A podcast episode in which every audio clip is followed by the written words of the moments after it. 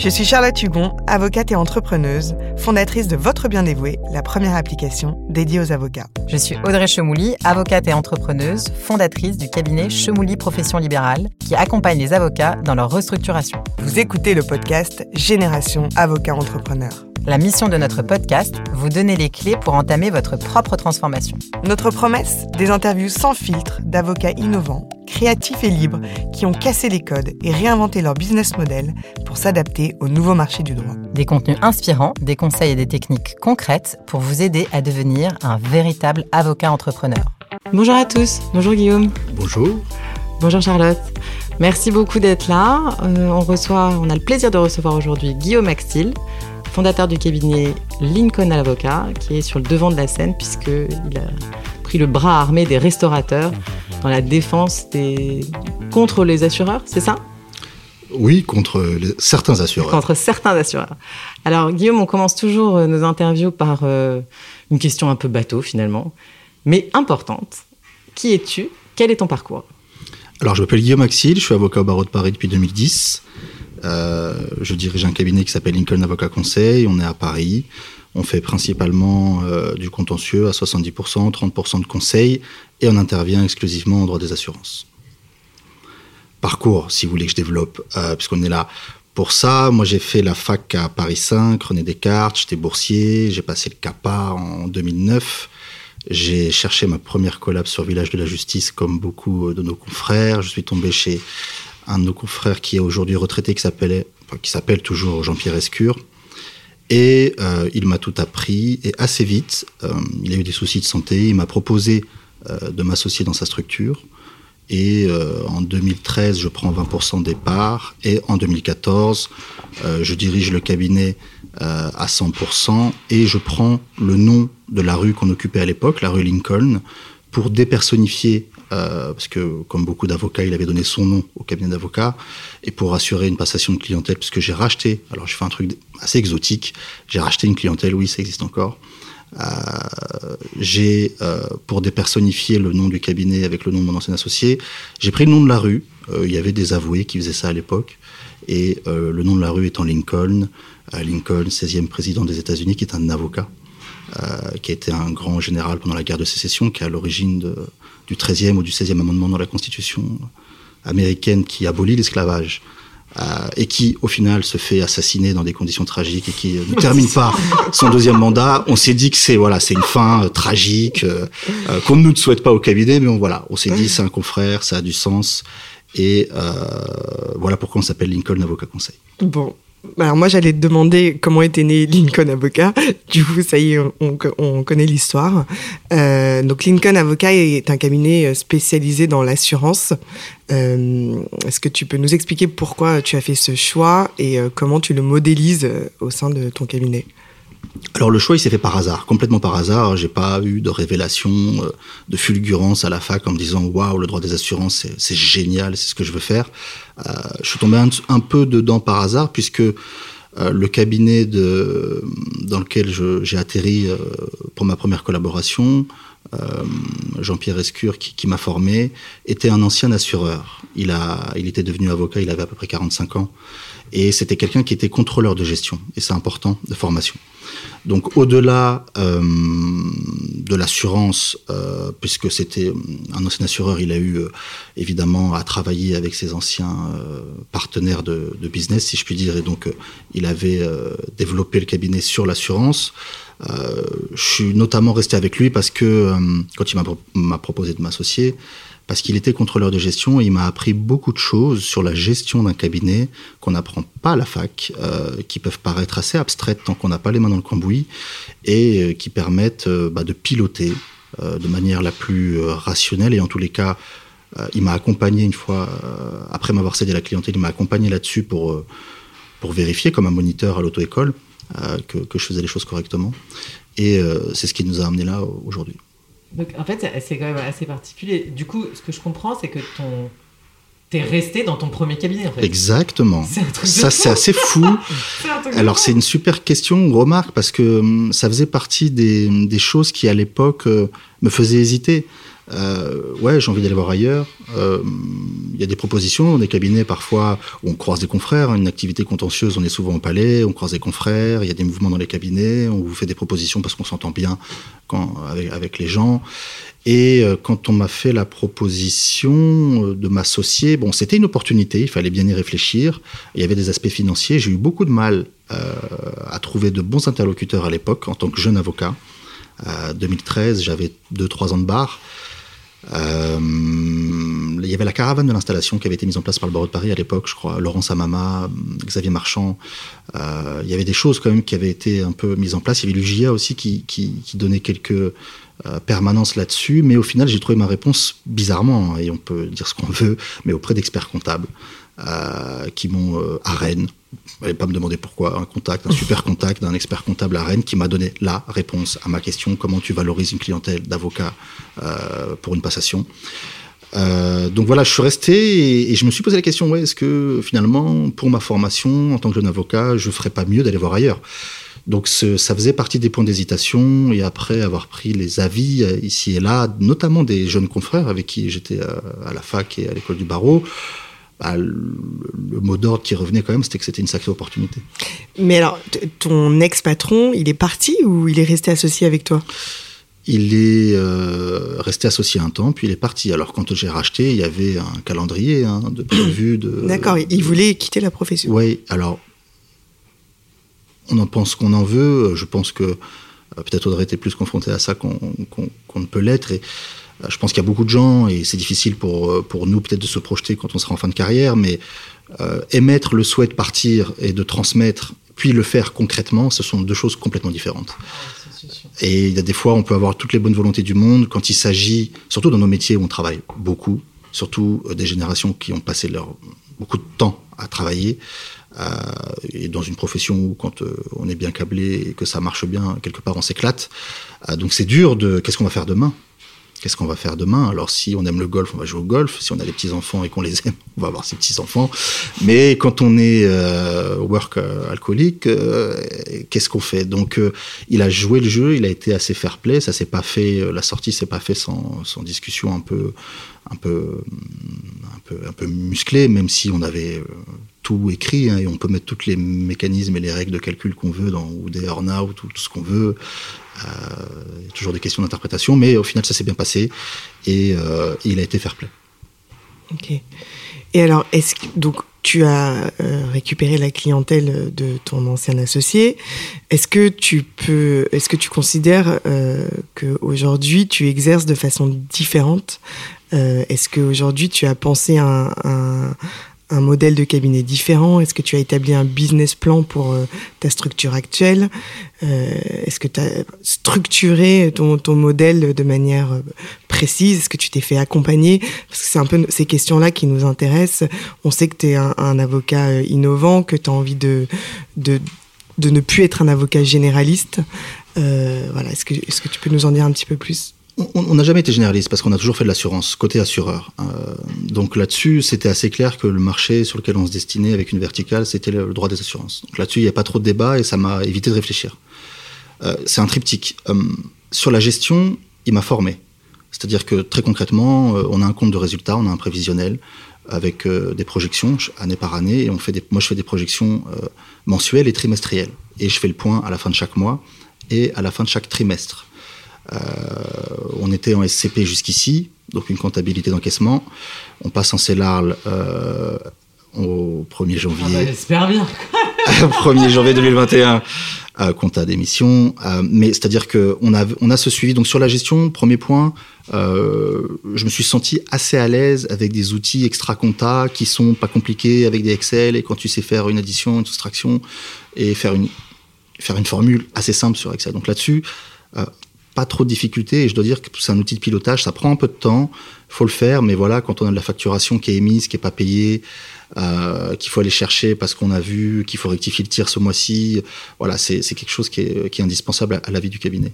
Euh, sur l'innovation, il m'a forcé, m'a forcé, m'a forcé à faire un MBA que j'ai fait. Euh, il t'a forcé. Il m'a dit, il faut que vous vous formiez à autre chose qu'au qu métier de l'avocature. Donc j'ai fait ça en 2017 pendant que j'étais en poste. Donc ça veut dire pendant depuis 2014 à 2017, on a mis en place une organisation pour que je puisse faire mon MBA. C'était une semaine toutes les cinq semaines, donc on a recruté. On a été deux hein, à l'époque. Hein. Aujourd'hui, on est avec les stagiaires une quinzaine. Euh, il m'a poussé parce que je serais pas allé là-bas euh, proactivement ou naturellement, et j'ai fait ça à l'institut Mines Télécom euh, avec des ingénieurs informatiques et télécommunications qui étaient dans des grands groupes. Qui étaient, pourquoi tu as fait ça là-bas? Parce que c'était de l'IT, c'était du digital, et que le, en fait j'ai fait beaucoup pour le, le type qui dirigeait le master, Albert Mej, euh, qui était prix d'innovation digitale de Polytechnique en 2008 et qui travaillait avec beaucoup, euh, beaucoup avec le monde industriel. Et moi, j'ai des industriels pour les questions euh, risques industriels, pour les assurances dans, ma clientèle. Donc, euh, ça, ça, faisait sens. Et tout à fait sincèrement, c'est un mec, quand j'ai fait les entretiens, il m'a tutoyé tout de suite. Et euh, l'ambiance et euh, les cours étaient dans des coworking au Remix, à, rue des Petites Écuries, passage des Petites Écuries à Paris. Je trouvais ça assez détente de réétudier dans un format qui soit pas top-down, tout le monde assis, euh, qui soit plus en mode groupe de réflexion. Et ça, c'était assez agréable. Je me voyais bien retourner à l'école, entre guillemets, dans ces conditions-là. Mais juste, je, je t'interromps. En fait, du coup, tu as repris un. En fait, tu n'as pas fait un MBA parce que des MBA, en fait, il y en a, il y en a plein qui, non mais je veux dire des exécutifs MBA, il y en a plein qui en font. La seule chose, c'est qu'on en fait tous en gestion, en fait. Enfin, je veux dire en gestion, management, t'appelles ça comme tu veux. En fait, toi, tu as fait un truc où tu remettais quelque, une corde à ton arc. Tu as appris une matière. C'est ça? Très, très, très bonne remarque, parce que le MBA, par définition, pour être MBA, pour être accrédité avec les accréditations internationales, tu dois faire de la compta, tu dois faire de la gestion, tu dois, as des, des indispensables, des incontournables. Euh, celui-là, je l'ai fait parce qu'il avait une patte digitale et que moi, euh, je voulais comprendre tous ces mots, tous ces buzzwords disruptés qui ne veulent rien dire. Et c'est quoi le titre exact de ton MBA Leading, leading Innovation in a Digital World ou un truc comme ça. Et ça me donne à la fin un master en management de l'innovation, diplôme d'État, un truc comme ça. mais donc il y a ce tronc commun d'administration, de, gestion, de comptabilité, parce que sinon tu n'es pas accrédité par, euh, par les organismes internationaux pour être euh, euh, MBA. Celui-là avait la teinte digitale, et c'était une époque où il y avait beaucoup, on se posait beaucoup de questions, et moi je voulais des réponses claires. C'est quoi l'intelligence artificielle? Et là, comment l'apprendre mieux qu'avec des ingénieurs IT c'est leur métier parce que les télécoms, l'école des télécoms, parce que télécoms, mines, tout ça, en France, on forme des super ingénieurs qui aujourd'hui veulent plus forcément aller bosser dans la Silicon Valley à Palo Alto pour 400 000 dollars l'année. Ils veulent rester euh, en France, donc on a des têtes bien pensantes. Et c'est ces gens-là que j'ai côtoyés parce que c'est ce qui fait la richesse aussi de ces formations-là, c'est les gens qui la composent. Et eux, ils étaient chez Carrefour, chez Total, dans des grands groupes industriels. Et ça me permettait de voir comment des grandes entreprises prenaient le virage du numérique. Chez Total, on va faire, euh, on va prendre un chief digital officer, mais qui, qui une posture, qui, a une façade qui, qui sert à rien. Euh, on va déménager des locaux à Val d'Europe et on va faire un truc avec euh, des open space, super avec le Corona qui est tombé. On va faire euh, des canapés, des trucs open innovation. ça va être génial. Mais au final, qu'est-ce qu'il y a derrière réellement? Par contre, dans le monde de l'industrie, l'innovation, c'est dans leur ADN. L'excellence opérationnelle, c'est dans leur ADN. Moi, j'avais un copain, Philippe Le qui a passé sa carrière dans l'excellence opérationnelle chez LVMH. Hyper intéressant hyper intéressant. Comment, à l'issue de tout ça, je pouvais mettre en place, moi, l'innovation de ma petite structure, et c'est le troisième et dernier point, euh, c'est que j'ai été en charge très vite et j'ai pu avoir euh, une liberté d'action euh, totale. Et donc, j'avais ce contrôle de gestion qui me rassurait avec le pilotage du cabinet. J'avais cette envie d'innovation avec cette formation qui me rassurait. Et du coup, ben, j'ai fait de la R&D, j'ai fait du, des tests, et c'est à ce moment-là que, que, tu as créé e-divorce. Clairement. Alors, on a participé à l'époque, et c'est là où on s'est rencontré avec des copains comme Matt Davy, Avotech, toi Charlotte, euh, euh Barthélémy, euh, sur les salons qui étaient organisés par Légitime, Village de la Justice, les villages de la Legal Tech. À l'époque, c'était les. Moi, j'ai participé pour la première fois à la, deuxième édition au Doc d'Aubervilliers. Et on avait une demande de certains assureurs sur les groupes protection juridique. Euh, Qu'est-ce qu'on peut proposer à nos assurés qui nous permettrait de nous distinguer d'autres assureurs. Et il y a la, question du divorce. Et euh, à cette époque-là, le divorce amiable a été déjudiciarisé. Donc, euh, de la part d'assureurs, on a reçu euh, un message comme quoi il y avait une attention particulière là-dessus. Donc, on a fait une plateforme en ligne où on référençait des avocats en droit de la famille et on permettait aux clients de faire leur dossier. Donc, déjà de choisir un avocat, de, qui affichait ses honoraires selon le, la typologie de dossier. Et on permettait donc aux, particuliers qui voulaient divorcer de payer en ligne, un truc assez simple, de prendre rendez-vous avec son avocat en ligne et de constituer son dossier en ligne. Il y avait de l'automatisation ou c'était juste de la mise en relation La convention d'honoraires, à la base, je parle de ça, c'était en 2016, 2017. Euh, donc c'était euh, le but, c'était de faciliter le parcours utilisateur pour le, particulier. Et dans le fantasme des avocats qu'on avait recrutés, à la fin, on avait une cinquantaine. Euh, ils avaient vraiment peur de ne pas croiser les gens et que tout se fasse en ligne. C'était très rare. En fait, un des retours d'expérience de, de, de, cette plateforme, c'est que c'est complémentaire. Les gens commencent les démarches en ligne, mais très vite, ils ont besoin d'être assurés au téléphone. C'était quoi le rapport avec les assureurs? C'était des, des parce PJ que, Parce que les assureurs pouvaient prendre en charge parfois euh, une partie des honoraires d'avocat, alors que c'est traditionnellement exclu euh, des honoraires de PJ. D'accord et que ça aurait été pour certains assureurs, je pense à Groupama, euh, un moyen de se Mais tu avais un partenariat avec ces assureurs non, qui, non, non, non, qui redirigeaient leurs clients D'accord. J'aurais aimé, j'ai cherché, j'ai jamais trouvé. Qui, qui, allaient rediriger euh, leurs clients sur e-divorce ou même non, pas non, non, pas. J'étais pas à ce stade-là. Non, c'est juste en fait de travailler avec les assureurs qui t'ont donné cette idée, mais c'était pas quelque chose que vous, fait, que vous avez créé euh, avec une idée de, de d'échange et de partenariat? Non, euh, on m'a soufflé l'idée, mais j'étais totalement autonome. D'accord. Et alors aujourd'hui, il divorce, c'est quoi? C'est mort, il divorce. Non, il divorce, c'était de la recherche et développement. Euh, nous, c'est pas notre cœur de métier. Mm. Euh, on a, ça a servi sur plusieurs plans. on s'est pas mal cassé la gueule. On a eu du mal à trouver des développeurs. on a eu du mal à trouver de bons développeurs. Euh, on s'est pas mal cassé les dents sur, sur des trucs.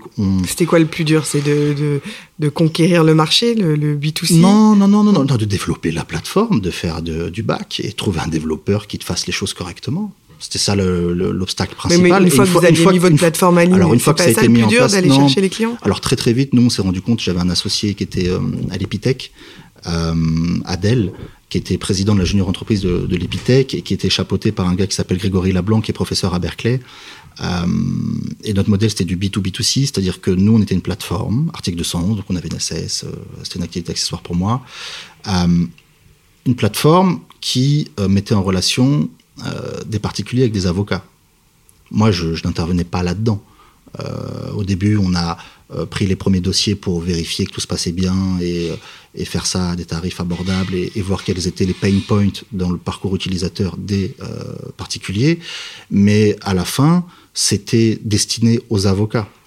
Et euh, l'un des premiers points euh, bloquants euh, auxquels on s'est on s'est euh, confronté, c'est qu'on passait beaucoup de temps à convaincre des avocats à qui on apportait des dossiers gratuitement, et il y avait une sorte de de suspicion, de paranoïa. les gens ne comprenaient pas forcément toujours pourquoi, comment.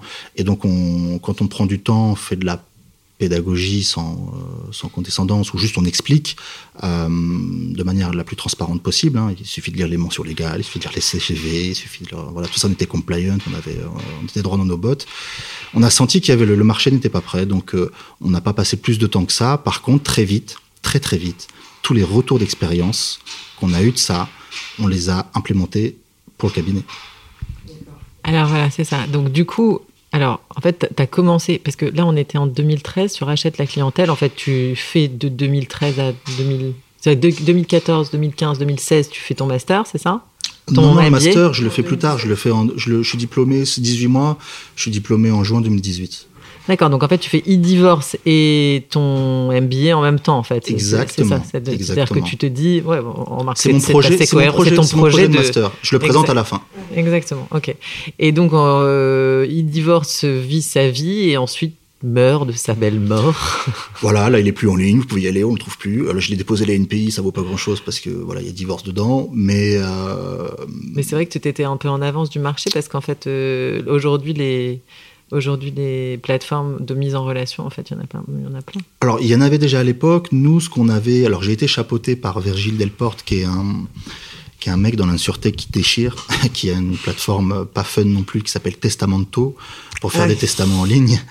Euh, gros sujet, les testaments. Gros sujet. Gros, gros sujet. Gros marché, euh, Enfin, pas les testaments, mais le c'est quelque chose auquel on ne pense pas. Demain, tu pars en trek, s'il n'y a pas le coronavirus, tu pars en trek avec tes enfants en Amazonie, euh, ou sans tes enfants en Amazonie, tu reviens pas. Euh, Qu'est-ce qui se passe de ton patrimoine? Est-ce que tu as fait quelque chose? Vraie question. Euh, donc j'ai été chapeauté par, par Virgile là-dessus, mais c'était nous on avait un choix, on avait un sujet unique. On était sur une verticale, on n'était pas une plateforme généraliste de mise en relation. Il y avait déjà hein, ceux qui, les acteurs actuels, les, les players, ils étaient déjà là, mais c'était généraliste. Nous on avait choisi un thème, Mais et ça, ça m'a convaincu dans le fait que euh, choisir un thème, c'est hyper pertinent. Mais est-ce que tu crois pas que si tu n'avais pas eu ton cabinet à côté, tu aurais, tu aurais pu vraiment faire fonctionner e-divorce? Est-ce que c'est pas compliqué Je l'ai jamais voulu. T'as jamais voulu C'était vraiment dans ma tête. Hein. C'était, C'était euh, du test and learn, c'était de la recherche et développement, c'était de la R&D, c'était du crash, c'était du crash test. Et alors, qu'est-ce que tu as appris et que tu as copié, euh, collé sur ton cabinet aujourd'hui? Euh, plein de choses, plein plein de choses. Euh, Déjà, la première chose, c'est que ça m'a permis de créer un écosystème de développeurs, de, gra- de, de graphistes, de gens avec qui m'entourent aujourd'hui. Euh, on a été incubé avec e-divorce chez Ionis. Le groupe Ionis, c'est Epitech, Epita, Institut supérieur de gestion. C'est quelque chose d'assez solide. On a été incubé chez eux. J'avais un mentor qui s'appelle Benoît Aymon, qui était chez Hewlett Packard Entreprise. Euh, on faisait un point toutes les semaines et tout. Donc, euh, euh, sur la manière de gérer une start-up, les levées, les pitchs, la prise de parole en public, va faire des pitchs. Tous les gens croient que les avocats, ils sont super à l'aise pour euh, parler. T'as un mariage, ah, il est avocat, il va prendre la parole, il va faire un super discours, grosse pression, t'as intérêt à assurer. Alors que t'as des avocats qui plaident jamais. Et même quand tu plaides, des fois t'es bon, des fois t'es pas bon, des fois t'es euh, pas en forme, bref. Donc ça, les pitchs, grosses, euh, les conférences de presse qu'on a fait au village de la Legal Tech, hyper formateur. Hyper formateur. Tu l'as fait toi aussi, Charlotte? On était là ensemble. Euh, donc ça, c'est euh, en ça, c'est formateur. Moi, j'avais présenté le projet euh, au directeur des affaires civiles et du Sceau, qui est le numéro 2 du ministère de la Justice. Petite pression, euh, voilà, euh, faut, faut aller vite, le gars n'a pas le temps. Donc, comme les examens à la fac ou comme un juge qui n'a pas le temps, vous avez cinq minutes, je vous écoute. Donc, ça, pour ça, c'était formateur. Donc, l'écosystème, les gens, le retour d'expérience, c'est que je veux pas être dépendant. Le B2B2C n'était pas possible. C'est-à-dire que mettre une plateforme à la disposition de confrères et être dépendant du bon vouloir de quelqu'un que tu dois convaincre pour faire avancer ton business model. Euh, très très grosse erreur, très très grosse erreur de mon point de vue. Euh, et Qu'est-ce qui est une très grosse erreur? Vas-y. d'être dépendant du bon vouloir d'un tiers pour faire pas un peu avancer. toujours dépendant du bon vouloir de tes clients? Non, tu peux réduire les, in- les intermédiaires. C'est-à-dire que quand tu es, en B2B2C, tu as trop d'interlocuteurs. Tu as et le client et l'avocat que tu dois faire. avec qui tu en, inter- c'est une plateforme biface. Alors que quand tu es en avocat et que tu as un client, oui, tu dois convaincre ton client, mais tu n'as qu'un seul intermédiaire.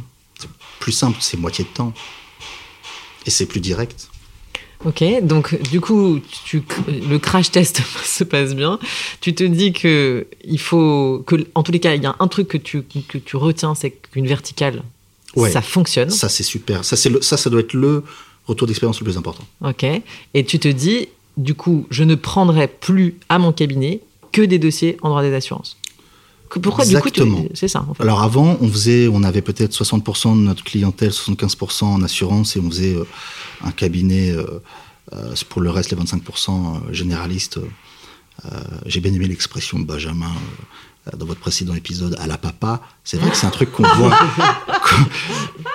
C'est- formateur. Moi, ça fait 10 ans que je suis avocat, de faire du pénal, d'aller convaincre des magistrats instructeurs en région, de de, de faire, euh, ouais, j'étais dans le scandale de la viande de cheval, des, des, des procès de l'affaire Spanghero, comme ça. Tout ça, c'est formateur. J'ai fait des dossiers un peu politiques contre euh, des fédérations d'agriculteurs où tu vas plaider au correctionnel à Laval et t'as 100 agriculteurs qui te jettent des tomates dans la tronche avant de rentrer en salle correctionnelle et t'as six pauvres gendarmes mobiles et tu te dis s'il y a bagarre, ça va pas suffire. Euh, et que avant de plaider, euh, le juge te... Est-ce qu'on peut dire ça Oui.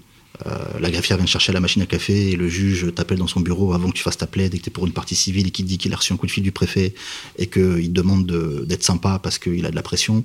Bon, tout ça c'est formateur. Euh, septembre 2018 et entre septembre 2018 et septembre 2019, grosse conviction que oui, euh, les 25% restants, euh, on fera plus autre chose maintenant. Ouais. Euh, on fera que de l'assurance. Pourquoi? Donc on garde ça de vertical. Ça, ça nous aide dans la prise de décision. Le divorce, là, le, le crash test, euh, sans état d'âme. Tu sais, c'est comme beaucoup de gars qui ont des startups qui sont en hyper croissance et en fait, tu peux tout faire, mais tout prend du temps. Et ils s'adjoignent les services de gens capés, de mentors, qu'ils associent ou pas, et ces gens-là les aident à la prise de décision. Et le temps, c'est l'ennemi numéro un dans notre métier aussi. Euh, et donc, du coup, ça, j'ai fait ce choix-là de, de, faire cette verticale que assurance. Et c'est déjà assez large parce que tu as 1000 matières dans l'assurance. Et, euh, et, voilà, donc on s'est dit, euh, aujourd'hui on fait que ça, et très très vite on s'est rendu compte que c'était très très efficace, parce que tu as les réponses en tac au c'est ta matière, parce que c'est là où tu marges le plus, parce que tu passes le moins de temps, c'est là où tu pars sans regret à 17h en ayant fait ta to-do list de la journée, et quand tu as ressenti ça, bah c'est assez fort pour te, te persuader de continuer dans ce sens-là. Ok, c'est marrant parce que Enfin, j'ai écouté une émission. Oh là là, je vais le dire. J'ai écouté une émission de Mathieu Stéphanie. Je te dis ça parce que, en fait, il a une émission. Je sais, tu connais? Un podcast. Tu un pod, oui, pardon, un podcast, un podcast, un podcast, un podcast. Génération du yourself. Je te dis ça avec euh, beaucoup de fierté parce qu'en fait, il a liké notre truc. Mais enfin, tu t'en fous. Mais bref, euh, il a interviewé une une CEO d'une boîte et elle disait que un des trucs les plus difficiles quand tu es entrepreneur, c'est de killer un business. C'est-à-dire de, de, tuer, à un moment donné, une de, une de tes activités en te disant bah, ça, je ne le ferai plus, parce qu'en fait, ça me prend trop de temps. C'est euh, un truc qu'on devrait nous enseigner à l'école. Euh, c'est culturel. Euh, la culture de l'échec. En sport, il y a ça. En sport, je veux dire, non mais cracher, cracher, un business. Non mais c'est pas cracher un business, c'est-à-dire que dans, dans l'avocat, quand, quand nous on nous a appris encore ça à l'école, l'avocat il, il, est un peu multitask. C'est-à-dire que quand on, t'apprend à l'école, on a du mal à refuser un on dossier. On sait pas dire non, c'est vrai. On sait pas dire non et on sait et on t'apprend et, et, du droit civil et du droit. Va nous, va nous va nous permettre de, de, de devenir plus rentable et de scaler. Et ça, l'avocat ne le, sait pas. Il a tendance à dire je prends tout ce qui arrive puisque c'est du chiffre d'affaires. Et c'est alors ça, c'est un, travail sur soi. Et qu'est-ce qu'on sent mieux après? Et c'est vrai que ça correspond quand on a fait le choix. Donc c'est cohérent hein, de, faire euh, que exclusivement de l'assurance. Ça voulait dire apprendre à dire non, ce qui est pas facile. Mais euh, moi, passer des week-ends à faire des euh, euh, à ouvrir un bouquin dans une matière qui n'est pas la mienne et me taper des coups de chaud juste pour avoir un bon dossier, non. Non, non, je passe mon week-end avec mes enfants et je suis détendu et je, me, je dors tranquille et, et, et, franchement, la charge mentale en moins que tu as. Euh, donc, apprendre à dire non. Euh, une fois que tu as ces sentiments-là, ces ressentis-là, c'est plus facile de le faire après. Mais c'est vrai que la première fois, on te propose des, des, belles opportunités, il faut, il faut savoir dire non. Et Ok, donc une fois que tu as appris à dire non, tu te dis je fais que du droit d'assurance et donc maintenant je vais développer mon. Parce que quand tu plus les 25%, faut quand même les compenser à un moment donné. Donc maintenant, à partir. Bon, on va, on va donner une date, 2018, c'est ça, 2018-2019. Tu te dis je ne vais plus faire que ça. Je vais monter un cabinet qui ne va plus faire que ça. Moi, je vais me dédier entièrement à ça. Et là maintenant, comment on va chercher les clients Comment on démarche Comment, comment on fait? Pourquoi on peut dire qu'aujourd'hui Lincoln c'est un cabinet 2.0 Est-ce que tu as, créé des offres spéciales? Je, je... où tu prends tous les dossiers en droit des assurances? Est-ce que tu t'es spécialisé Alors l'assurance c'est large. Dans l'assurance. Il y a des choses, voilà, il y a des choses que tu sais plus ou moins faire. Il y a des choses qu'on sait faire et dont on sait qu'il n'y a pas beaucoup de gens qui savent les faire et donc c'est niche de niche. Euh, et à l'inverse, par exemple, je prends l'assurance du droit de la route que beaucoup de confrères en correctionnel, en préjudice corpo ou en droit routier savent faire. Pour nous, c'est un truc où on ne va pas. Euh, on avait déjà pris les devants pour développer euh, l'existant, pour combler ces 25% pour répondre à ta question. Euh, en quoi c'est un cabinet 2.0 bah, On a... Je réponds à deux questions, parce qu'il y a pas mal de questions, ce que vous avez dit. Comment on fait pour développer la clientèle? Le, pardon, mais un truc assez simple qui marche bien, c'est euh, re, la recommandation des confrères. Incroyable. Le nombre de confrères qui nous apportent des affaires. Ou, qui, ou des gens qui nous appellent, c'est mettre un tel. Des fois, on les connaît même pas. Ou alors, on les a croisés dans un dossier à Marseille il y a trois ans, et, et voilà. Euh, donc, la recommandation des confrères et le bouche à oreille. Ça, déjà, nous, sans faire de com, euh, moi, j'ai pas fait de com avant euh, 2019 mmh. sur mon cabinet. J'ai pas de site. Euh, mon site, il a pas un an. J'ai pas, j'ai pas de site internet. Et donc, tu vois, avocat 2.0, j'ai ouais. du mal à répondre à cette question-là parce que je viens seulement d'avoir un site parce qu'on développait déjà rien qu'avec la recommandation et le bouche à oreille. Et on, se moquait de nous partout où on allait. Toi, t'es avocat 2.0 et t'as pas de site internet. Donc, on a fait notre site. On voulait pas juste faire un site vitrine.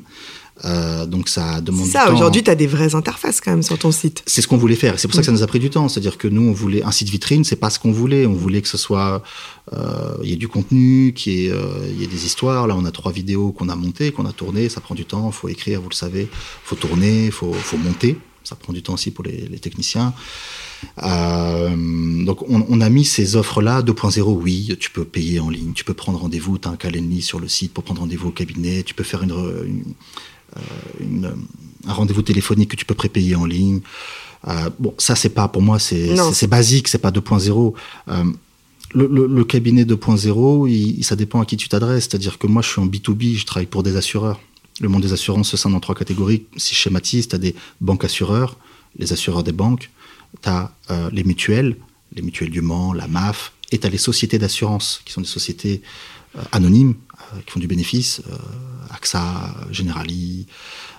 moi, je travaille pour des banques assureurs et pour des mutuelles, pas pour des sociétés d'assurance. Donc moi, je suis en B2B. Tu peux mettre tout ce que tu veux sur ton site, ça va pas te ramener à Allianz demain en nouveau client. Non, mais je parlais pas du site d'avocat. Tu aurais pu automatiser des process, préparer. Oui. Voilà, ça, alors, alors, ça, c'est ce qu'on a fait. C'est un des retours d'expérience du divorce. Euh, automatiser la convention d'honoraires quand tu es en B2C. Euh, mais nous, on le fait euh, à la marge. On a fait une offre euh, qui nous a permis de défendre les restaurateurs, qui, une offre où on est en B2C, indemnisationassurance.com. On a pris un site qui est porté par la, SAS qu'avait créé Divorce et pour prendre la température du marché des assurés. Qu'est-ce qui marche en ce moment? Là, par exemple, catastrophe naturelle, inondation dans le sud-ouest, quelques gens qui se posent des questions. Euh, avant le premier confinement et pendant le confinement, on a vu que tu avais beaucoup de gens qui avaient essayé de sortir des sous qu'ils avaient placés dans des PER, dans des programmes d'assurance vie, et qui ont écrit à des assureurs, et les assureurs ont tardé à sortir les sous. Donc on prend une température du marché en B2C avec indemnisation assurance. Et indemnisation assurance, on a privilégié des thèmes, mais c'est ce qui nous a permis d'aller chercher les restaurateurs. Attends, indemnisation assurance, c'est quoi? Parce que là, euh... c'est euh, une sous-marque. C'est-à-dire que c'est l'ASF, bon, peu importe le vecteur juridique, mais disons que c'est une, une, activité, enfin une structure juridique qui porte indemnisation assurance, qui est un site internet que vous avez fait, voilà, c'est ça? Voilà. voilà. D'accord, donc vous faites un site internet qui est dédié aux assurances et qui il fait quoi ce site internet? Et qui s'adresse, donc qui est dédié aux assurés. Assurés, pardon. Qui va chercher les particuliers, là. Aux assurés. Pour voir, pour voir, par exemple, qu'est-ce qui, euh, quelle demande on a sur le marché. Je te prends un exemple très concret. Euh, les assurances vol de véhicules ou le T-Max qui a été volé ou le T-Max qui a brûlé ou la vé le véhicule qui a, qui a brûlé et l'assurance euh, qui refuse d'indemniser pour suspicion de fraude. Gros, là on a vu, nous, c'est un truc qu'on n'avait aucune idée là-dessus, on a vu qu'en six mois, là ces six derniers mois, gros gros sujet là-dessus. Nous on fait pas ça. Non, j'ai compris, mais, mais, dire, que la, mais alors sur ton site, t'as quoi, pardon? Oui, c'est de la communication, enfin c'est un média en fait? Oui, c'est comme un média, et c'est là où on reprend les les, euh, les retours d'expérience du divorce. C'est-à-dire que, le, par exemple, l'automatisation de la convention d'honoraires. C'est bête, hein, mais c'est des choses. Le, le, client remplit un formulaire et, euh, et, ça génère automatiquement la convention d'honoraires. Et, et ça... il paye en ligne directement. Donc, une fois qu'il vient sur ton site, il est. Il est, il est en général, il t'appelle avant. il veut savoir ce qu'il y a dans la convention. Donc, il arrive parfois qu'on leur adresse le projet euh, pour qu'ils puissent la lire s'ils ont des questions. Mais il y a des gars qui sont chauds parfois et qui te la, qui signent direct. Donc en fait, tu es, es, un peu 2.0 dans ta manière d'aller chercher tes clients. C'est pas tant dans l'automatisation euh, de, tes process et, de ton activité, mais tu as une, cette manière de start-upper d'aller euh, communiquer. Je, je, on, on, a vu aussi que tu avais monté un groupe euh, Facebook. Euh, tu me rappelleras le nom parce que je me souviens plus. Les avocats, les restaurateurs contre AXA ou non? Avocats, restaurateurs contre AXA. AXA. Ouais, c'est euh, on a on a mis euh, on a mis en open source notre assignation contre AXA euh, qu'on avait rédigé à la fin mars. Et c'est vrai qu'il y a beaucoup de gens qui sont tournés vers l'assurance, contre les assurances, beaucoup de confrères. Et, euh, On parle pour la période Covid. Hein. Ouais, c'était du fait du confinement, exactement. Et là, pour le coup, il y a eu une grosse demande de la part de, euh, bah, des commerçants, des hôteliers, des gens de l'événementiel, des boîtes de nuit, euh, qui se sont pas mal tournés vers, le, vers leur assurance, et donc les restaurateurs. Et on a senti qu'il y avait beaucoup de confrères qui, euh, avaient les mêmes demandes de la part de leurs clients euh, ici et là. Donc on s'est assez, vi assez vite mis en relation. Ça a passé par des, des coups de fil au départ. Hein C'est Jean-Pierre Tertian, avocat au barreau de Marseille, 40 ans de bar, qui prend son son téléphone et qui m'appelle et il faut qu'on discute, il faut qu'on se parle. Et, et, en fait, c'est là où on voit la confraternité. Et moi, j'ai, moi, j'avais aucune difficulté à ce moment-là à mettre de manière anonymisée mon assignation en ligne, en open source, euh, pour que ça puisse profiter euh, à chacun. Je l'ai fait un peu dans l'esprit de Hub Avocat. Je ne sais pas si vous connaissez, c'est une plateforme qui avait été mise en place par euh, Christiane Ferralschul quand elle était, au, elle était au barreau de Paris.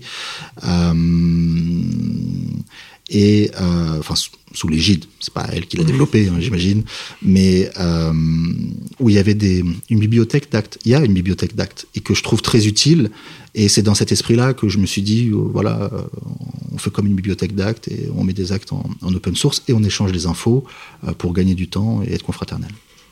Ok, alors attends, simplement parce que moi je voulais revenir quand même un petit peu à ton site, ton site e-commerce. Dans ce, tu nous rappelles le, le, URL Indemnisationassurance.com, madame. Indemnisationassurance.com. Donc indemnisationassurance.com, je suis madame Michu. Je vais sur indemnisationassurance.com pour faire quoi? Lorsque j'ai une réclamation euh, sur un problème de droit des assurances. D'accord. Donc j'ai une petite procédure qui m'invite à me. Je me suis fait cambrioler, j'ai une inondation. Tout ce que tu veux. Alors on a trois thèmes. Hein. C'est droit de la route, accident corpo, c'est euh, assurance vie, assurance emprunteur, et après c'est ce qu'on appelle en assurance l'IRD, euh, incendie, accident, risque divers, et oui, le dégât des eaux. Il y a un dégât des eaux toutes les 4 secondes en région parisienne. Mm. D'accord, et donc je suis Madame Michu, j'ai un dégât des eaux, je vais sur ton site internet et je remplis un questionnaire, et ça me fait quoi? Si tu veux. Euh, merci pour la question. Euh, la promesse, c'est un audit gratuit de ta situation sous 24 heures. C'est-à-dire, c'est quoi On te fait un retour gratuit sur ce que tu dois faire.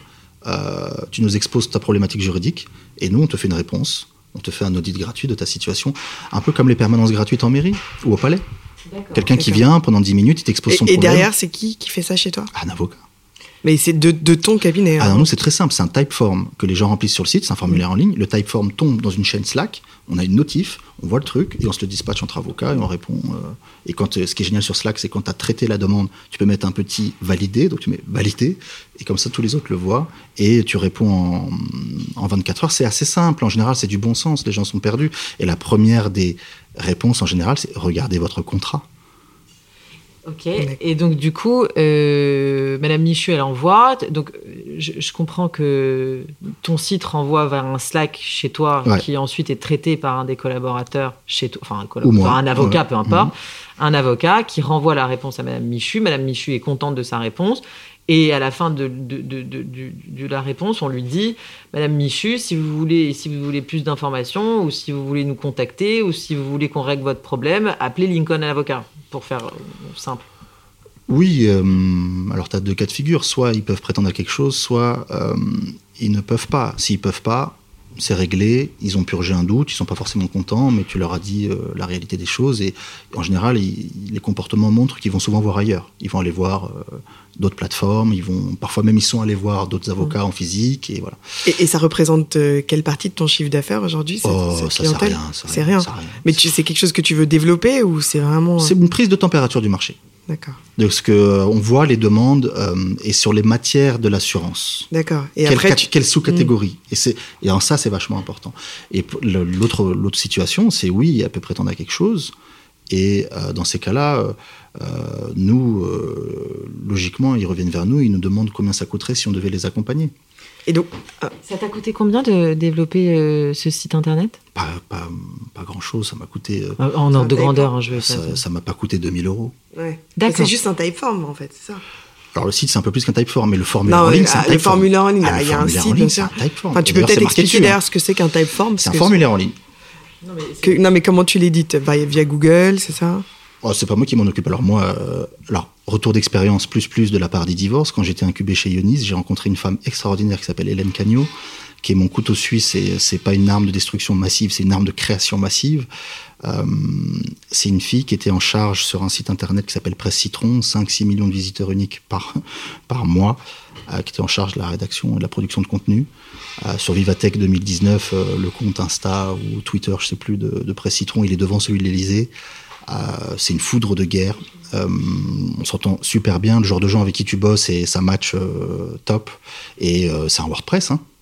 C'est un WordPress, c'est pour ça que j'ai dit moins de 2000 euros. En fait, avec ce site, tu fais encore de la. Tu un template et tu copies-colles. Enfin, il n'y a rien de formule. Enfin. C'est encore de la R&D pour toi ce site. En fait, tu. Exactement. Et, et ton objectif, c'est de cibler donc les demandes les plus récurrentes et à terme de te focus, de spécialiser une des verticales de ton cabinet sur les demandes qui sont qui seront ressorties. Euh, oui, oui, et d'en parler à mes clients assureurs. C'est-à-dire que par exemple, mm. vous l'avez vu et tu m'as contacté à après qu'on l'ait publié, on a fait un site là, encore une fois, qui est en mode crash test, qui s'appelle Lincoln Art Council.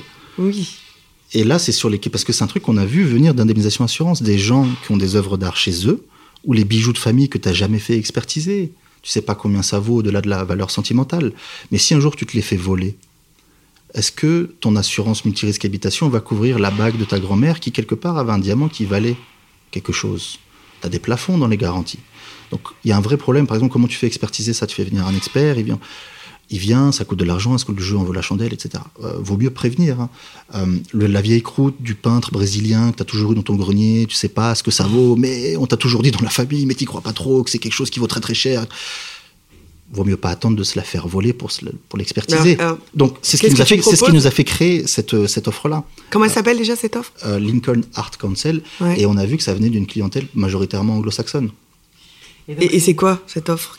Alors nous, c'est nous, c'est si tu as un problème euh, d'assurance euh, sur une question, une œuvre d'art ou sur quelque chose qui, on a relevé quatre catégories euh, qui revenaient du marché, c'est les véhicules de collection. Tu as ceux d'avant-guerre et les récents. Et je parle pas des problèmes d'authenticité, mais il y a un vrai sujet sur la Lamborghini, les Young Timers. Il y a des avocats spécialisés là-dedans. Nous, on n'est pas sur les questions d'authenticité, on est sur les questions d'assurance de ça. Les chevaux, chevaux de course, chevaux de, de loisirs parce que ça, as des gens qui placent de l'argent là-dessus. Tu as plusieurs propriétaires parfois sur, sur un cheval. Quand tu as un match de polo, bah, tu as les chevaux qui sont sur le, terrain, puis tu as des chevaux en plaçant. Enfin, ça fait euh, des enjeux et des questions assurantielles là-dessus aussi. Tu as le, mobilier design, la chaise du designer que tu as vu au BHV qui vaut 40 000 balles, que il y a le, ta cousine qui est venue avec sa petite fille de deux ans qui a sauté dessus et qui l'a cassé. Que tu ne réinviteras plus du tout. bah voilà, comment c'est assuré ça Comment comment c'est assuré Comment tu répares la valeur euh, sentimentale que tu avais pour cette œuvre toi, les clients, ils viennent te voir une fois qu'elle a été cassée, la chaise, ou ils viennent te voir en amont Parce que tu disais qu'il fallait. Ah, ça, alors ça, c'est des use cases. Ça, la, chaise cassée, c'est. Euh, je vais pas citer le nom du dossier, mais ça, c'est du, du, un dossier, quoi. Et qui après, on regarde sur le marché et on, on, on se dit, oui, il y a beaucoup de gens qui achètent des, du mobilier design, qui ont des, qui ont de la valeur, des, parfois des mobiliers qui, ont, euh, qui coûtent cher, et est-ce que leur couverture assurantielle est vraiment adéquate? Bonne question. Et, euh, tu proposes un audit de leur couverture assurantielle ou tu proposes de les aider une fois que la chaise elle est cassée? Là, sur ce sujet-là, on propose de les aider une fois qu'ils ont le problème. Et ce qu'on dit aussi aux assureurs, c'est que ce serait intéressant de développer des produits qui permettraient d'être abordables sur le plan de la prime et qui permettraient de couvrir le risque. Alors, donc, tout, tout, ce que tu fais là, c'est c'est quoi l'objectif euh, final? C'est d'être euh, l'avocat euh, privilégié de ces assureurs ou de créer quelque, une, un produit en partenariat avec les assureurs? Enfin, Parce que j'ai l'impression que tu vous mettez beaucoup de choses en place. C'est de, la recherche et du développement. C'est-à-dire que là, c'est des, des, choses qu'on identifie sur le marché sur lesquelles il y a des, il y a des questions qui ne sont pas résolues et ça doit permettre d'apporter de la plus-value pour un assureur. Je te prends un exemple très concret. Une œuvre d'art, un tableau, il a vocation à être prêté. Une œuvre d'art, elle voyage, elle va être exposée dans un musée, c'est une collection privée, les Stein.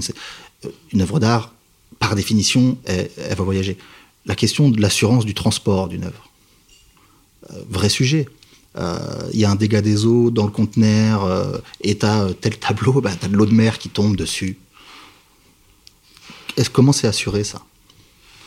Ok, donc en fait, si j'essaye de résumer pour, euh, pour être. Euh, pour essayer de, de, le dire quelque chose qui serait un momentum pour, pour. pas simplement pour le droit des assurances. En fait, toi, tu dis moi, j'ai pris une verticale, mais dans cette verticale, il faut que je me tienne au courant des besoins de mon marché. Donc, pour me tenir au courant des besoins de mon marché, je, je, je mets des petits sites à 2000 balles pour que ces petits, il y ait des gens qui me donnent de la data en fait. Exactement. Voilà. De ce- qui est-ce qui analyse cette data? Attends, je, je vais, je vais jusqu'où? Excuse-moi. Je t'en prie. euh, qui est-ce qui analyse cette data chez toi? C'est c'est Madame Couteau Suisse? Euh, on le fait à plusieurs. D'accord. Et donc vous récupérez cette data et cette data en fait tu peux en faire deux choses. Non seulement donner de nouvelles offres à ton cabinet, c'est-à-dire que, que ton cabinet travaille sur des choses qui sont à la mode, j'ai envie de dire, et en plus tu peux aller voir tes partenaires, ceux qui te, ceux qui que, que tu, que tu connais, qui te donnent de l'argent, qui sont les assureurs, et leur dire attention les gars, il y a une nouvelle euh, mode en ce moment et donc il faut développer un produit là-dessus. En fait c'est ça l'idée. Pour le résumer, c'est comme une étude de marché. Exactement. C'est-à-dire qu'avant de lancer un produit, est-ce qu'il répond à un besoin?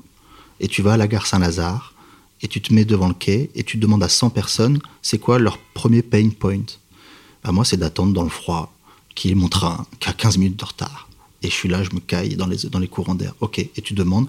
Et est-ce que toi, le produit que tu avais conceptualisé, que tu avais euh, designé dans ta tête, est-ce qu'il répond vraiment à un besoin? Donc là, on fait à l'inverse. C'est comme une étude de marché, c'est tout à fait ça.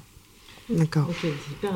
Et, aujourd'hui, quelle offre as-tu mis en place euh, Parce que déjà, tu as euh, ressenti les bénéfices de ces études de marché et tu as pu mettre concrètement en place une offre euh, chez Lincoln? Le- L'exemple probant, c'est les, les restaurateurs. Mm. Ça. À la base, on fait un audit pour un de nos clients, qui est un syndicat professionnel.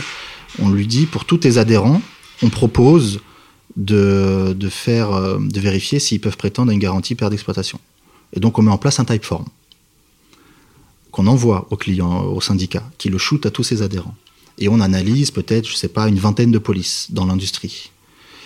Et on se rend compte de failles incroyables. Mais ça, c'est gratuit ou pas? Tu Ouais, leur la- proposes ah, gratuit, gratuit, Gratuit, gratuit, gratuit, gratuit. Ah, Donc, c'est-à-dire que tu- ça, c'est le 17 mars. hein, la, la fermeture net autorisée, les gens, ils payent rien du tout. hein. Non, mais donc du coup, et le Type Farm, ça te coûte de l'argent de, le- non, de l'envoyer non, t'as l'abonnement Typeform, mais tu l'as pour le l'autre site, donc ça te coûte Non, non, pas mais c'est juste une question. Donc en fait, le Type Farm, c'est un abonnement. C'est simplement pour que tout le monde. En fait, tu tu, c'est, un abonnement. Je serais incapable de l'expliquer Non, parce techniquement. qu'on nous d'accord, reproche parfois d'utiliser des mots euh, qu'on a Oui, l'impression. tu as raison, tu as raison. Alors, euh, évitons les anglicismes et les, mots à double sens. Euh, c'est un formulaire en ligne, c'est c'est comme une offre, euh, si je devais la simplifier, d'un outil en ligne euh, qui te permet d'envoyer juste une adresse URL et la personne clique dessus, et, ou alors elle est sur un site internet et elle clique sur un bouton, un call to action, et quand elle clique dessus, elle arrive sur un formulaire comme elle peut en Un avoir un quand questionnaire, elle est sur fait. un questionnaire Ouais. comme sur Voyage SNCF. Voilà. Et Non, une fois qu'il est rempli, toi, tu reçois euh, les Exactement. réponses au formulaire et, tu peux analyser euh, les réponses. Et... Exactement. Et nous, au départ, donc, euh, qu'est-ce qu'on a mis en place au cabinet? Bah, À l'issue de cette offre, on s'est dit, bah, en fait, on a vu 20 polices d'assurance, on a trouvé des failles. Ce serait pas mal d'aller voir dans d'autres secteurs d'activité. Et on a commencé à voir poindre les restaurateurs qui nous ont questionné sur indemnisation assurance. Et on a juste copié-collé le typeform en leur disant, bah, remplissez-nous ça. On a rajouté juste deux pièces jointes. Parcourir, mettez-nous votre contrat d'assurance, au moins les conditions particulières, qu'on puisse vous faire un retour qui sert à quelque chose, qui soit euh, utile. Et, euh, et voilà, et nous, on a commencé à, à bosser là-dessus. Ok, donc en fait, euh, du coup, tout ça, c'est gratuit. L'audit gratuit, ouais, c'est la promesse. L'audit gratuit, hop. euh, et donc, tu te retrouves. Alors, avec deux choses, c'est que non seulement tu as bossé sur toutes les polices d'assurance, donc en fait, le, le travail, tu en as quand même fait une grande partie. Et en plus, tu te retrouves avec euh, 20 000 adresses de restaurateurs par, par ailleurs. Pas autant, pas autant. Non, pas mais- autant, pas autant. Et donc ces gens-là, après, ils, ils viennent te voir pour aller chercher les indemnités, parce que alors là, pour le coup, c'était un, un boulevard, parce qu'ils attendaient que ça, en fait. Ils n'y croyaient pas. Ah, il dit, oui, mais parce que tu es très fort, du coup, ça a marché. Non, j'ai eu du mal à les convaincre. Non, Je- eux, je veux dire, Non. non. une fois que tu les as convaincus pour aller chercher le- les sous. Mais oui, j'imagine que tu as eu du mal à les convaincre. ouais. Et d'ailleurs, Oui, oui. vous, avez, vous, avez, vous avez gagné beaucoup de, de procédures pour l'instant? On a gagné, nous, on a gagné cinq procédures à Paris. On en a. on avait à l'époque une trentaine dans les tuyaux. On a peut-être quatre ou cinq qui ont été transigés. Et en fait, euh, euh, c'est la difficulté de la masse, c'est que sur ce dossier-là, sur ces polices-là, euh, c'est pas du cas par cas, mais tu as quand même à chaque fois un truc qui change. Donc c'est une des difficultés opérationnelles de, de résoudre ce. Donc on en a gagné cinq. On a gagné cinq dossiers le 17 septembre à Paris. Il y avait des confrères en France, ailleurs, qui avaient déjà gagné. Je suis pas le premier. Euh, Et pourquoi on a parlé que de toi? Tu as parlé de David Guyon aussi, je connais Ah oui, pas. c'est vrai. Je à connais- Montpellier. euh, ou Je pense que la, décision de, Paris était attendue. Il y a eu le tribunal de commerce de Tarascon qui s'était prononcé en faveur. Tu avais eu Marseille, tu avais eu. Peut-être parce que tu l'as mis en open source. Donc c'est quand même. Ah, je pense que si. Je pense que si. En fait, ce qui est assez marrant, c'est que tu as fait des audits gratuits. Tu as a priori analysé 20 polices pour 30 ou 40 personnes gratuitement.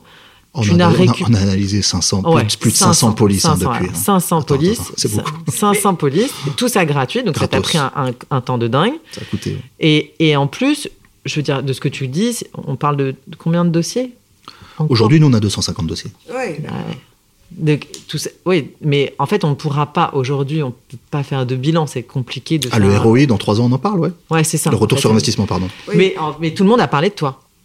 Tout le monde a parlé de toi. Je sais pas. Il y a pas, y a, pas, on a, on a eu, on a eu une couverture parce que pourquoi? C'était pas euh, c'était pas moi, c'était, je pense que les restaurateurs, en fait, étaient le symbole de la vie qui reprend. Mm. C'est-à-dire, tant que tu peux pas aller en terrasse boire une bière, pardon, je, chez Matisse, euh, on a l'impression que la vie traditionnelle n'a pas, n'a pas repris. Et, euh, et pareil pour le restaurant, tant que tu peux pas aller, on est culture de la table en France, le restaurant, euh, une bonne bouteille, c'est voilà. Donc je pense que les restaurateurs ont attiré l'attention. Euh, et je pense que ils sont très présents dans les médias. Hein. Philippe Etchebest, euh, les trucs sur M6, les chefs sont très présents. En tout cas, on peut retenir quand même une leçon, euh, c'est qu'il faut pas hésiter à donner ces informations, ces sources, et le fait de de partager euh, ton assignation, ça t'a pas fermé des portes, au contraire, parce que comme tu le disais au début, euh, la majorité de tes clients viennent du bouche à oreille, mais et aussi des confrères. Je suppose que le fait d'avoir mis en open source ton assignation, ça a donné aux confrères euh, une, enfin, ça t'a donné un crédit euh, euh, très puissant et qui fait qu'aujourd'hui, si moi j'ai un restaurateur qui vient me voir, je vais lui dire, bah écoutez, euh, je vous donne le numéro de mon confrère Guillaume Maxil. Donc c'est un conseil qu'on peut donner. Il faut pas hésiter à partager son savoir et c'est toujours bénéfique. Enfin, c'est de l'accès au droit. Ouais. C'est de l'accès au droit. Et tout oui, mais là, je, je, je, je, parle entre confrères. Hein. Je ne parle pas de l'accès au droit, évidemment, pour les clients, mais les confrères, oui, les confrères, euh, euh, les confrères, je. c'était vraiment bon. Hein, c'était, Non, mais ça fait quelques années qu'on a compris que ça ça va rien de garder les choses pour pour soi et, et, et l'open source est, au contraire source de partage et, Alors, source de, de, de rentabilité enfin. Il y avait un côté pied de nez contre pied pourquoi il fait ça? C'est quoi son intérêt? Il y a pas d'intérêt c'est pas normal. Ça, ça c'est peut-être ça qui m'a fait le plus euh, kiffer. Mm. mais euh, ça a eu des répercussions parce que ça a embourbé le tribunal de commerce avec des audiences de mise en état où moi je prenais du retard aussi sur mes dossiers parce que du coup il y avait beaucoup de confrères qui venaient eux aussi. Peut-être qu'ils seraient pas venus mais c'est le jeu. Mais euh, non, non, moi je, moi je trouve, pardon, mais qu'il y a beaucoup, avec le contexte, euh, je fais pas mal de contentieux, il y a une agressivité latente, euh, une tension, euh, et pas que chez les confrères, dans, la population. Il y avait beaucoup, je trouve que voilà, il y a, une tension qui monte, et je trouvais ça assez fun de mettre un peu un peu de, bienveillance et de confraternité à ma petite échelle. C'est la réponse du politique auprès du qui on se plaint, mais ouais, mais le, service public il est nul, vous faites pas ci, et mes impôts et ceci, cela. Et la réponse de base du politique, Mitterrand, c'est et vous faites quoi vous, monsieur, pour changer les choses? À votre petite échelle. Voilà. donc c'était ma modeste contribution. Ok, alors on, a, on aimerait bien que, enfin, on t'a pas posé ces questions euh, très très euh, pragmatiques. Je vais arrêter de dire le mot concret. Euh, combien tu dépenses Quel est ton budget pour en dehors de la du, du R&D Quel est ton budget communication? Est-ce que tu fais des campagnes AdWords? Voilà, on, on t'a pas posé toutes ces questions et, et c'est important euh, pour nos auditeurs de connaître un peu euh, ton budget là-dedans. Alors je fais fais pas d'AdWords. Je, l'AdWords, j'en fais un peu, mais sur les cinq dernières années, j'ai pas dépensé 5000 euros en AdWords. Euh, je crois beaucoup au contenu, production de contenu, euh, audio, visuel et écrit. Et ça, c'est un problème l'écrit parce que c'est trouver des bons rédacteurs ou même nous rédiger des choses. Euh, ça prend du temps, c'est compliqué. Je crois qu'en fait, il n'y a que nous qui pouvons le faire.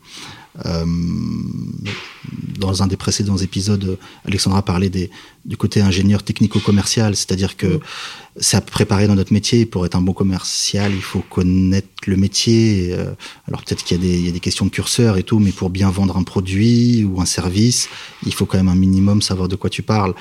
Euh, donc là, pour rédiger un bon article, il faut que ça quand même que ça vienne de quelqu'un de capé. Euh, donc en AdWords, non très peu. Euh, par exemple, sur une année glissante entre le 31 octobre 2018 et le 31 octobre 2019, en R&D tout compris, j'ai dépensé 65 000 euros. Ça veut dire c'est euh, les sites, les serveurs que tu payes, les accompagnateurs, couteaux suisses et autres, ce genre de choses. Tu te fais accompagner par qui? Bah, Donc il y a le couteau suisse. Donc il y a Hélène. Hélène, euh, Hélène et tout ça. Hélène accouche mardi, donc elle n'est pas disponible, les gars. euh, vous pourrez pas la piquer. Euh, c'est pour ça que je me permets de la citer. Non, puis le temps, tu, ça je l'ai pas mesuré, mais le temps que ça enfin, prend. Elle va vite être disponible. Une, une femme n'est pas finie après avoir accouché. Non, non, elle est, non, en plus elle est, elle est, elle est. Enfin, je suis pas son seul client, et heureusement. Mais il y a le temps que ça, c'est un truc que je pas mesuré, c'est le temps que ça prend en interne parce que j'en parle beaucoup. Tu me demandais qui lit ça. Euh, bah, j'en parlais avec mon associé, Emmanuel Meneghini. Euh, on a des réflexions. Euh, donc voilà, c'est les chiffres que je peux donner. Le reste, je ne mesure pas plus que ça. Ok. J'ai juste une question, moi qui m'intéresse beaucoup, c'est comment tu gères tes... Alors, je, vais préciser ma question. Comment tu gères tes clients? Je suis assez surprise, moi, dans les cabinets d'avocats, mais chez nous, enfin, je veux dire, dans mon cabinet, ça a été longtemps pareil. Donc, je te dis ça avec autant plus de simplicité que c'était pareil. Je suis assez surprise de la façon dont les meilleurs clients sont souvent traités exactement de la même façon que le plus mauvais client. Ce que je veux dire, c'est que c'est super parce qu'on peut se dire que on a une régularité dans le traitement de nos clients, mais est-ce que tu fidélises, comment tu fidélises ta clientèle? Comment comment tu travailles ta relation client, toi? Alors j'ai un copain dans les télécoms, il fait 10% de remise à la fin de chaque année à chacun de ses clients. Je trouve ça assez, assez fou. Il est en situation monopolistique, c'est lui qui donne accès aux fournisseurs d'accès Internet. Donc ils font, il fait les câbles sous-marins et il donne, euh, il donne la fibre aux fournisseurs. Il fait 10% de remise pour fidéliser ses clients à la fin de chaque année automatiquement, qu'ils demandent ou pas. Euh, moi, pour, euh, je pense, deux, éléments de réponse rapidement. Je pense que le défi principal pour nous aujourd'hui, c'est un problème et c'est un, une opportunité, c'est la réactivité et la disponibilité. Les gens, les consommateurs, j'en ai très peu, encore une fois, je suis en B2B, mais ils sont habitués à Amazon, Amazon Prime, en deux heures, ils ont un truc. Ils sont habitués à avoir tout de suite une information. Euh, attendre deux semaines, payer 2000 euros pour une réponse de Normand, c'est c'est plus possible. J'ai un ancien associé, j'ai racheté une deuxième clientèle de maître euh, Hugues là, qui, est parti à la retraite euh, à la fin de l'année 2020. Il disait, euh, moi, je réponds pas, je trouvais ça génial, 40 ans de bar, haute génération, il fait, moi, je réponds pas trop vite aux mails, parce qu'après, les, les clients s'habituent à ce que tu leur répondes vite, et du coup, après, bah, c'est un engrenage. Euh, moi, donc, je travaille beaucoup sur la réactivité et la disponibilité. Quand ils veulent t'avoir au téléphone et qu'ils t'ont au téléphone, euh, c'est très fort déjà. Et c'est mmh. pas très compliqué, ça te prend juste beaucoup de temps. Parce que c'est minimum 20-30 minutes avec un client, une personne physique ou un dirigeant. Euh... Et tu as mis des outils en place pour, qui, qui, te permettent d'être euh, réactif ou rien de spécial? Un portable J'ai un portable. Non mais, à part, non, mais je veux dire, chez toi, dans, dans, à part Slack, il y a quoi chez toi? J'ai que Slack, ça suffit. Euh, Slack, en fait, y a, on, a, on, a, on a plusieurs groupes, selon, parce qu'on travaille avec des, techniciens, des techos. Euh, qui sont freelance, donc on a des groupes là-dessus. On a les groupes au cabinet avec différentes chaînes. Et ce qui est bien pour Slack, c'est que tu peux bosser par projet. Euh, tu as la réactivité qui tombe avec les push euh, des, formulaires en ligne. Mais non, sur le téléphone, le, le portable. Hein.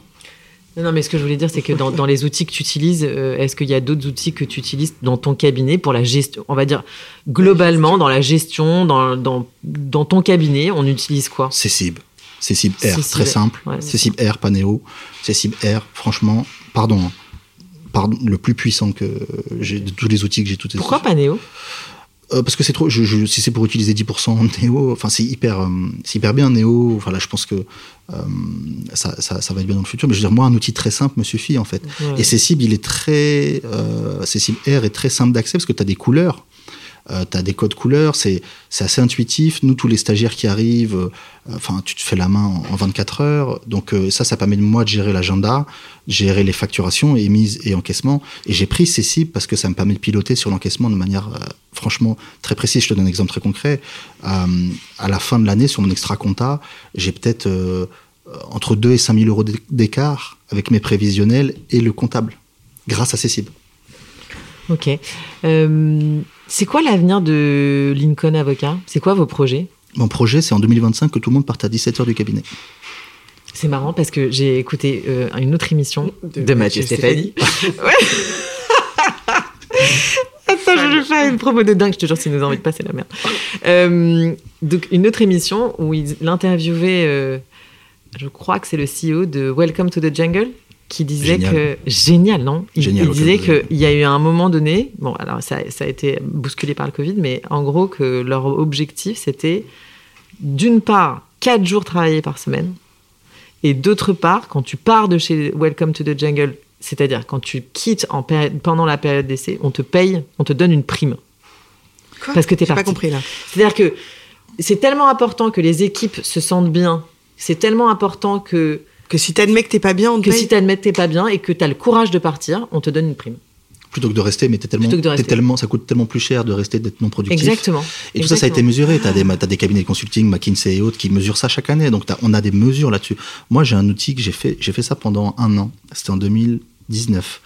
J'ai mesuré, pour partir à 5 heures, j'ai fait des colonnes, j'ai fait des timesheets, et j'ai fait euh, trois colonnes j'ai fait une colonne où je travaille pour le cabinet euh, en marketing, en communication, sur la R&D, tout ce que tu veux. Une autre colonne où je travaille en fond sur les dossiers, parce que je plaide encore, je conclue encore. Et j'ai fait une colonne pollution. Et dans la colonne pollution, tu as plein de sous-catégories. Euh, la cousine de Madame Michu que tu as croisé à un mariage, dont on lui a dit que tu étais avocat, et tu as fait une consulte, et elle te rappelle, et en fait, c'est pas ta matière. Et bah faut lui dire non, Madame Michu. tu la renvoies, hein, on a tous des copains, donc tu la renvoies. Le coup de téléphone euh, du gars qui t'enverra jamais le dossier ou du type qui dit qu'il est CEO d'un grand truc sur les champs et que ce serait bien que tu lui rendes service parce que tu te rends compte que si tu lui rends service, peut-être que plus tard, dans un avenir, on a tous vécu ça, dans un avenir futur euh, et hypothétique, il pourrait peut-être t'envoyer des dossiers. Ça, faut dire non. Et le mec ne t'envoie jamais de dossier. Et le mec ne t'envoie jamais de dossier. Est-ce qu'on peut se le dire? Voilà, non, mais c'est pour, ça qu'il faut, c'est pour ça qu'il faut pas se brader. Il faut pas euh, rendre de service gratuit. Donc tous ces trucs-là dans la colonne pollution, quand tu les euh, quand tu les enlèves, donc moi je les mesurais. Et je disais, il faut que ça soit 30%, 30% et 20%. Donc je faisais des timesheets, 30% première colonne, 30% deuxième colonne et 20% pollution. Il faut jamais que la pollution avec toutes les sous-catégories ne dépasse pas 20%. Les bons en maths vont te dire, les gens qui savent faire une addition vont dire ça fait 80%. Tu laisses 20% à l'imprévu. C'est pas beaucoup 20% à l'imprévu. Il y en a plus que ça. Euh, mais en fait, j'ai mesuré très vite que si tu enlevais la colonne pollution et ces 20% là, tu pars à 17 heures avec le même niveau d'efficacité. Mm. Ça demande de le mesurer. C'est des outils, c'est du temps. Donc quiconque, a rempli un timesheet, c'est le temps que ça prend. 2025, il faut postuler chez Lincoln Avocat. Alors euh, ça, c'est l'effet de, ouais, de, la couverture qu'on a eue. On a beaucoup de gens de candidatures spontanées et du coup, on a des profils qui sont assez, assez chouettes. Et on a, on, a, on a eu quatre recrutements là depuis le confinement et euh, je touche du bois. On, a des gens vraiment top. Et donc, du coup, c'est ça, en fait. C'est hyper. Euh, mais c'est quand même quelque chose qu'il faut retenir de la couverture. C'est-à-dire que comme tu as testé, tu as vu un marché pour 2000 euros, mais pour quelque chose de finalement euh, très utile, c'est-à-dire que des clients, une couverture médiatique, et en dernier lieu, ce, dont on se rend compte, c'est que probablement en marque employeur, c'est devenu quelque chose de très intéressant. C'est fou, ça. C'est assez intéressant que tu dis ça. C'est assez rare comme euh, lucidité. Ça nous a coûté du temps. Ça se mesure, ça se calcule. Et euh, c'est quoi le budget com d'une grosse PME voilà. Donc ça ne nous a pas coûté de com, ça nous a coûté du temps, ça mm. compense, mais ça nous a coûté quand même. Bien sûr. ça se mesure. Mais, euh, pour ça, après, sincèrement, la couverture, on l'a eu du fait des restaurateurs et parce qu'ils sont, ils sont très présents et parce que symboliquement, je pense que c'est quelque chose qui, qui, parle à tout le monde. C'est pas tant du fait des victoires. Euh, en termes de, temps pour cette R&D, vous avez mis en place euh, dans, un calendrier, dans la semaine, vous avez euh, une demi après une demi journée consacrée. Euh, non, non, non, on a vous faites hein, tout est au feeling, on est en flux tendu, on, est, à l'arrache, on est en flux Et en fait, comment ça se passe? Il y en a un qui a une idée et on en discute dans le couloir et puis on met les choses en place immédiatement. Enfin, il n'y a pas de, de structuration de non, développement. il n'y a, a, pas de point hebdomadaire prévu là-dessus. Euh, en général, on en parle tous. Euh, moi et Manuel, on est pas mal sur le, final cut, sur la prise de décision. Manuel est de très très bons conseils. Euh, il faut savoir bien s'entourer. Moi, je considère que les gens qui bossent avec moi sont, sont, sont, brillants. C'est pas de la flagornerie ou c'est pas du bullshit que dire ça. Il faut savoir bien s'entourer. Hein. C'est une entreprise, c'est une équipe. Après, euh, après, faut, vite tester. Faut encore une fois, faut vite tester, voir ce qui marche, ce qui marche pas. Et ça, pour le coup, c'est moi qui prends le lead de ça et qui mesure la cadence de ça et qui qui, qui pousse ça parce que les développeurs, faut leur courir après, parce que etc. etc. Ok. Alors, comme euh, à chaque fin de nos interviews, euh, on conclut par les questions qui fâchent. Et la première question, c'est la question politique. Et on va te demander, Guillaume, si tu devais supprimer une règle du code de déonto, ce serait laquelle? C'est difficile de répondre précisément. Pour répondre précisément, j'irais l'apport d'affaires. Euh, c'est un vrai sujet. C'est un vrai sujet. Il y a des combats euh, que je peux comprendre. La, déontologie est là pour nous protéger. La déontologie, pour moi, est un avantage concurrentiel parce que ça permet de dire à un consommateur, à un particulier, à un justiciable, euh, nous, on respecte une éthique versus d'autres gens qui ne la respectent pas. Donc notre service, par définition, doit être meilleur que ces gens-là et on t'offre cette garantie-là. Donc pour moi, c'est un avantage concurrentiel. Maintenant, ça ne doit pas être un frein euh, à la concurrence qui émerge et il faut vivre dans le monde qui nous entoure. Donc je peux comprendre euh, les débats, il n'y a pas de débat, euh, on est des avocats, hein, contradictoires, on discute. À un moment donné, il faut prendre des décisions. Le, ce qu'on constate aujourd'hui, c'est que je trouve qu'on manque d'armes versus d'autres acteurs euh, et on, ne joue pas à égalité. Moi, je prends mon domaine de l'assurance. Il y a beaucoup de cabinets d'avocats anglo-saxons qui sont venus s'installer après le Brexit et encore aujourd'hui à Paris, qui se placent, qui se positionnent sur l'assurance et qui ont des moyens financiers que je n'ai pas. Qu'est-ce que tu apporterais l'apport d'affaires dans ton domaine? Bah, Des affaires. mais qui serait qui se... des affaires. mais qui seraient tes apporteurs d'affaires? Je sais pas. Et ils sont déjà en train de se mettre en place. Mais euh, euh, je, je pense qu'il y a déjà beaucoup de gens qui, qui, qui ont des idées là-dessus. Moi, c'est voilà, c'est la, la, règle qui je trouve est un obstacle aujourd'hui. Après, c'est plus, si je devais avoir un reproche à faire, c'est plus de l'ordre général, c'est-à-dire qu'il faut vraiment qu'on soit à armes égales avec nos concurrents. Ouais, ça, je, je suis tout à fait d'accord avec toi. Alors après, on a euh, la question pognon. Est-ce que tu gagnes bien ta vie? Oui, je gagne bien ma vie, Dieu merci. Euh, le, cabinet, le cabinet marche bien, il est en croissance, on fait une croissance à deux chiffres depuis cinq ans. Euh, on a des problèmes de croissance, mais euh, là, cette année, on va faire un million d'euros et 30% de résultats. Vous êtes, vous êtes combien déjà? Neuf avocats, deux assistantes et là actuellement quatre stagiaires que je salue au passage. Ok. Alors la troisième question, c'est la question Gad Elmaleh. Sur qui tu as copié? Qui sont tes sources d'inspiration? Alors ça dépend de quoi on parle, mais euh, je me suis pas mal inspiré de dans le MBA. On a on est allé à San Francisco euh, euh, à un moment donné. Il y a un cabinet d'avocats qui a craché pour le coup, lui, qui s'est pris un mur, qui s'appelle Atrium. Dan Kahn, je crois, qui s'appelle le, le fondateur. Et en fait, c'est un cabinet d'avocats qui avait pour promesse de dire moi j'ai autant d'avocats que de développeurs, et je m'adresse à la clientèle start-up et je vais changer le monde de l'avocature tel qu'il existe aux États-Unis. Il avait levé 75 millions de dollars. Eh, parce qu'ils peuvent lever. 75 millions, tu peux faire des choses. Ah, parce que nous, on peut pas lever. Oui, mais même avec 75 millions, il, là, il y a l'année dernière, il a, ils ont craché le cabinet, ils l'ont mis dans le mur, ils ont gardé la, la law firm, mais euh, voilà, ça j'ai trouvé que l'offre était intéressante, le, la manière dont il présentait, dont il se présentait, je trouvais ça intéressant. Après, moi, c'est pas trop mon secteur parce que je suis pas sur l'accompagnement de levée de start-up et encore une fois, on n'est pas aux États-Unis, la le, la puissance financière des, des organismes là-bas, euh, j'imagine pour lui, il a dû avoir pas mal d'obstacles à, à, affronter. Ok, dernière question, la question Steve Jobs. Quels seraient tes trois conseils pour un avocat entrepreneur qui envisage de développer un nouveau business model? Alors le premier conseil, ce serait euh, de ne pas brûler les étapes, déjà de, de se former, d'être avocat. Si tu veux être avocat 2.0, euh, sois avocat ça c'est faut pas brûler les étapes. Faut connaître son métier. Faut aller sur le terrain. Faut se casser les dents et faut se former. Il faut pas faut pas vouloir brûler les étapes. Donc ça c'est le premier conseil premier conseil. Deuxième conseil de faire de la veille ailleurs que dans le droit et de s'entourer d'un bon écosystème. J'aime pas ce mot il est galvaudé mais d'acteurs qui soient pas des juristes et qui puisse t'aider à réaliser tes nouveaux projets. Et le troisième point, c'est de vite te, vite te tromper, vite rater. Euh, c'est assez bateau. Hein. Euh, j'aime pas aller prendre les Américains comme exemple, mais euh, fail fast. Et tu, tu, échoues vite et on apprend beaucoup des retours d'expérience d'un échec et on devrait mettre ça sur nos CV. J'ai monté tel truc, je me suis planté. donc ne pas avoir peur de tenter des trucs, de les rater, parce que c'est au bout de la troisième, quatrième, cinquième fois que ça va matcher. Et, et ça, quand les jeunes avocats seront en charge, ou si un jour ils peuvent lever des fonds et qui consacrent une partie de leur rémunération qu'ils sacrifient à de la R&D, bah, ça peut être très puissant pour l'évolution de la profession en général et pour apporter du, du droit euh, de manière plus accessible à, l'ensemble de nos clients. Parce qu'il y a plein de gens qui dorment, qui auraient besoin d'un service juridique et qui n'y font. Moi, anecdote, hein, des restaurateurs, il y a plein de gens qui m'ont dit je ne vais pas aller au tribunal avec vous parce que c'est mon expert comptable qui va s'en charger. Je disais, mais attendez, c'est pas possible.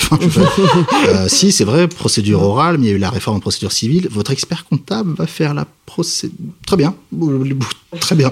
Voilà, mais c'est-à-dire qu'il y a des gens qui ont des fuites d'eau chez eux et qui n'appellent pas le plombier parce qu'ils ont peur du plombier. Et c'est là, pour, dans l'exemple, c'est nous les plombiers. Et je pense qu'il y a plein de gens à les chercher. Euh, il faut regagner leur confiance. Ouais, ça c'est vrai. Bon, eh ben, c'est un super euh, mot pour conclure. Merci Guillaume de nous avoir reçus. Merci à vous. Merci Guillaume. À bientôt. À bientôt. Ce podcast a pour ambition de réveiller l'avocat entrepreneur qui sommeille en vous. Alors si vous avez envie d'oser, contactez-nous, nous vous accompagnerons dans votre projet. Si vous voulez nous suivre et nous soutenir, abonnez-vous au podcast Génération Avocat Entrepreneur, disponible sur l'ensemble des plateformes d'écoute. N'hésitez pas à le noter 5 étoiles et à en parler autour de vous. Vous pouvez nous retrouver sur nos réseaux sociaux, Charlotte Hugon, fondatrice de Votre Bien Dévoué, et Audrey Chemouli, fondatrice de Chemouli, profession libérale. À très vite pour un nouvel épisode de Génération Avocat Entrepreneur.